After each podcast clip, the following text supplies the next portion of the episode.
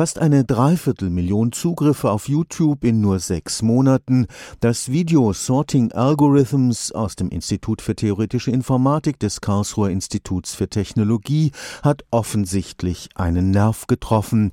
Dabei wollte Timo Bingmann den Teilnehmern seiner Vorlesung nur unterschiedliche Strategien von Computerprogrammen beim Sortieren von Zahlen möglichst anschaulich vorführen.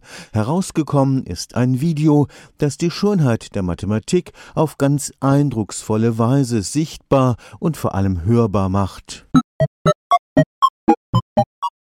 Was sich anhört wie eine neue Stilrichtung von Techno oder auch Botschaften von Außerirdischen, ist in Wirklichkeit Bogusort, einer von vielen sogenannten Sortieralgorithmen, also Mini-Computerprogrammen zum Sortieren von Zahlen. Es ist eine sehr künstlerische Darstellung von Informatik. Es bietet irgendeine Gratifikation jedes Mal, wenn ein Sortieralgorithmus eben fertig ist. Ja?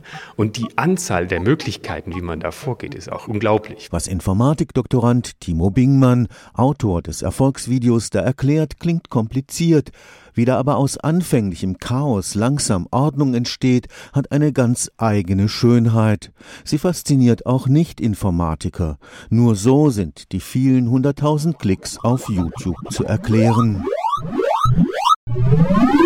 Am Anfang sind diese ganzen Zahlen durcheinander gewürfelt und am Ende ist es dann einfach die Zahlenfolge 1, 2, 3, 4. Die Farben, die Sie da sehen, sind dann irgendwie die Arten und Weisen, wie der Algorithmus vorgeht. Die Töne, die Sie da hören, sind im Prinzip diese Zahlenwerte, die aktuell von dem Algorithmus verglichen werden. Also beim Sortieralgorithmus ist das Wichtigste, was man zählt, die Anzahl der Vergleiche. Die Anzahl der Vergleiche muss möglichst klein sein, damit sie eben möglichst wenig Arbeit verrichten während dem Sortieren. Und das, was Sie dann tatsächlich eigentlich hören, ist das Vorgehen des Algorithmus beim Vergleichen der Werte. Ursprünglich aber sollte das Video in der Vorlesung für theoretische Informatik nur die unterschiedliche Leistungsfähigkeit verschiedener Algorithmen zeigen. Bei den sehr effizienten Algorithmen werden eben sehr, sehr viele Werte in der kurzen Zeit, in der dieses Video gezeigt wird, sortiert. Ja? Und bei den schlechteren, da haben sie dann dieses grobere Raster, was sie da sehen. Und das sind entsprechend weniger Werte. Und bei dem letzten, der Abschluss des Videos sozusagen, der endet nie.